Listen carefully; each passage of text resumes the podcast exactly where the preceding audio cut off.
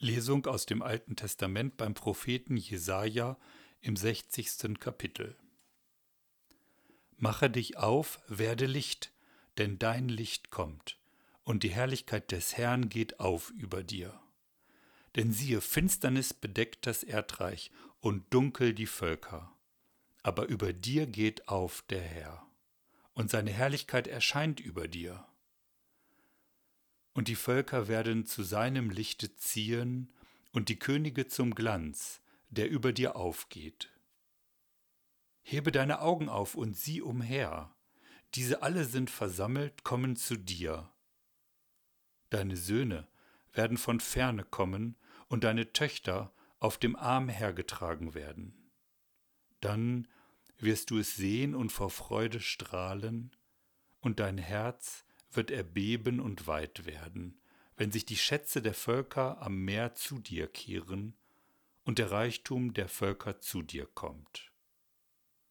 Denn die Menge der Kamele wird dich bedecken, die jungen Kamele aus Midian und Eva. Sie werden aus Saba alle kommen, Gold und Weihrauch bringen und des Herrn Lob verkündigen.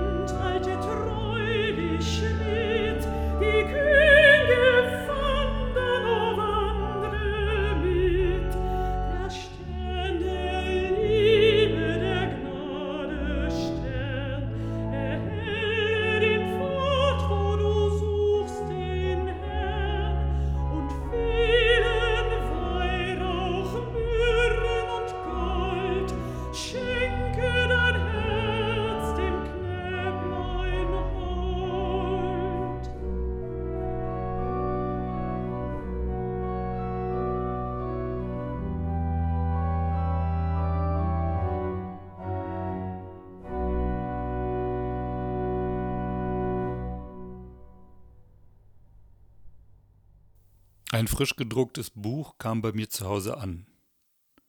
Ich schlug es auf, und es war sehr schlecht gedruckt, die Buchstaben ein wenig verrutscht. Ich setzte mich an den Rechner und schrieb eine E-Mail an den Verlag. Irgendjemand im Verlag entschied, wie mit meiner Beschwerde umzugehen sei, und schrieb an seine Untergebene, sie solle den Druck prüfen und gleichzeitig freundlich zurückschreiben. Ich bekam diese E-Mail obwohl sie nicht für mich bestimmt war. Ähnlich ging es mir beim Lesen des Jesaja-Textes. Mache dich auf, werde Licht, dein Licht kommt.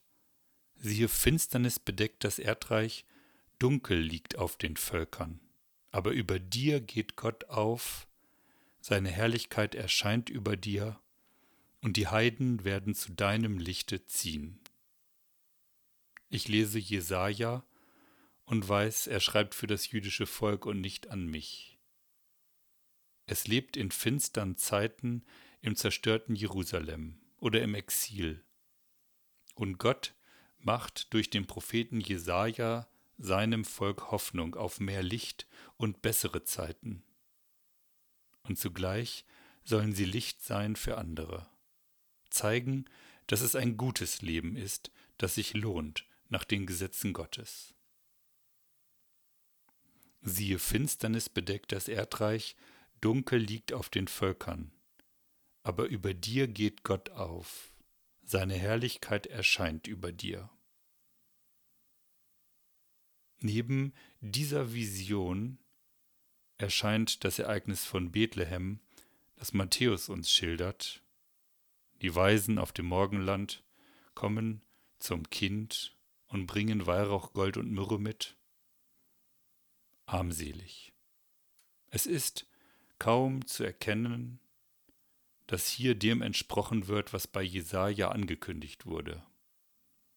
Denn nicht die Könige der Erde oder die Mächtigen kommen, sondern ein paar Magier, ein paar Weise, die von den anderen wohl für etwas sonderliche Menschen angesehen werden, auf die man nicht viel zu geben braucht. Jerusalem erfährt auch von diesem Kind, findet es aber nicht nötig hinauszugehen.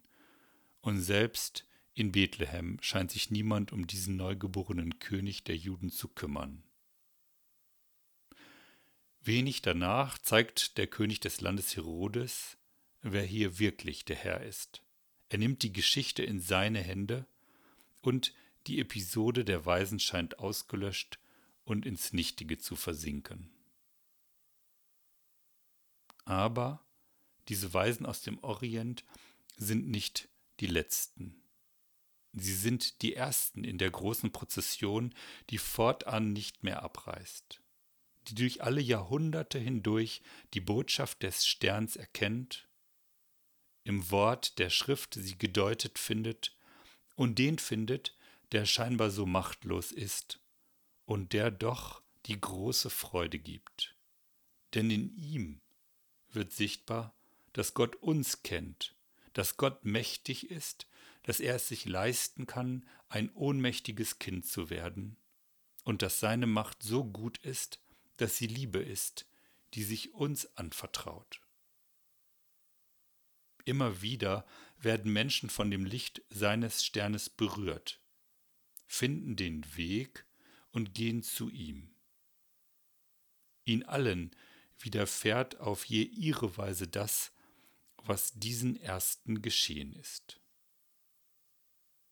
Die Weisen brachten Gold, Weihrauch und Myrrhe. Das sind keine Geschenke, die junge Eltern unbedingt brauchen. Die Geschenke aber drücken nach der Ordnung des Orients von damals die Anerkennung einer Person als Gottkönig aus. Diese Gaben sind Unterwerfung. Sie sagen, ich nehme dich an als den Herrn. Ich bin dir zur Verfügung. Deshalb gehen die Weisen nicht mehr zurück zu Herodes. Sie werden den Weg des Kindes geführt und ihr Weg wird nun immerfort dieser Weg sein, vorbei an den Auftrumpfenden und Mächtigen dieser Welt, hin zu dem, der uns in den Armen erwartet. Der Weg wird der Weg des kindgewordenen Gottes sein, der Weg der Liebe, die allein die Welt verwandeln kann, so ohnmächtig sie dem Weg der Gewalt gegenüber erscheint. So sind die Weisen nicht nur hingegangen, sondern es ist etwas von dort ausgegangen, ein neuer Weg, ein neues Licht in die Welt gefallen, das nicht mehr erloschen ist. Die Vision des Propheten erfüllt sich, indem das Licht Gottes im jüdischen Volk aufleuchtet und mit dem Kind zu uns Heiden überspringt. Dieses Licht kann nicht mehr übersehen werden in der Welt. Schon 50 Jahre später leuchtet es in den Zentren der antiken Bildung. In Athen und Rom machen sich die Menschen auf den Weg zu diesem Kind und werden erleuchtet von der Freude, die es zu geben vermag. Und noch immer leuchtet das Licht von Bethlehem durch die ganze Welt hindurch. Noch immer leuchtet der Stern und entzündet die übergroße Freude. Und ich glaube, jeder von uns hat sie im Geheimnis der Weihnacht mehr oder weniger tief schon erfahren und so das Geheimnis geteilt, das jenen Männern zuerst zuteil wurde. Wenn wir demnach Verheißung und Erfüllung nun richtig zusammenlesen, im großen Zusammenhang der ganzen Geschichte und ihrer Wirklichkeit, dann wird sichtbar, dass das, was hier gesagt und was die Krippe nachzubauen versucht, Wahrheit ist, die in die Welt hereinstrahlt, auch wenn immer wieder Herodes mächtiger zu sein und das Kind ins Belanglose zurückzuweisen oder sogar zu zertreten können scheint. Die Lichter jener Mächtigen sind längst erloschen und erlöschen immer wieder. Jesus ist da. Und es ist wahr, dass in ihm der Herr der Welt und die Erlösung der Welt erschienen sind und die Jahrhunderte hindurch die Menschen zusammenruft. Darüber sollen wir froh werden, dass das Evangelium auch gleichsam greifbar wahr ist und sich ereignet. Wenn wir nur unsere Augen auftun, sehen wir es. Wie kommt es, dass die einen finden und die anderen nicht? Was müssen wir tun, damit wir zu den Sehenden und Gehenden gehören? Es wäre zu einfach, wollte man sagen, dass die Reichen und Gescheiten es nicht schaffen, die Armen und Einfachen den Weg aber fanden. Denn gewiss, die Armen und Einfachen, die Hirten waren die Ersten, aber dann kommen eben doch die Weisen und Jahrhunderte später sogar wirkliche Könige. Warum gehen die einen hinaus zur Krippe und die anderen bleiben zu Hause und lassen sich nicht berühren? Was tut die Augen und das Herz auf oder umgekehrt, was fehlt denen, die ungerührt bleiben? Wegzeiger, die stehen bleiben. Wir alle, denken ich, sind in der Versuchung der Jerusalemer, denn es ist der normale Lebensstil des Menschen, so zu sein. Da zu machen, was alle machen. Aber wir alle wissen auch, dass der Herr die Macht hat, diese Versuchungen zu überwinden und uns sehen zu machen, uns zu erlösen. Wir wollen ihn um ein weises und ein kindliches Herz bitten. Wir wollen ihn bitten, dass er uns schenkt, den Stern seiner Erbarmung zu sehen, dass er uns schenkt, seinen Weg zu gehen und so der großen Freude inne zu werden, die er in diese Welt gebracht hat. Amen.